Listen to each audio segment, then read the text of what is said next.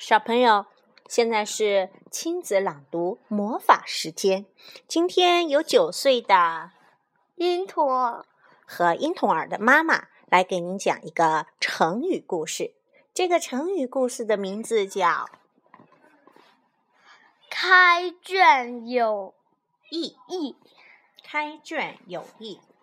它收集在世界儿童共享的经典丛书《成语故事》里边。由上海人民美术出版社出版，庄则、陈炳宇编文，由胡志明工作室绘画。好了，我们接下来开始讲故事喽。宋太宗赵光义非常喜欢读书。公元九百七十七年，他令宰相李昉。编写一部规模宏大的百科全书，经过艰辛努力，六年后，李昉终于编撰完成《太平御览》这部学术价值颇高的大百科全书。全书共有一千卷，内分五十五个门类。总字数达四百七十八万字。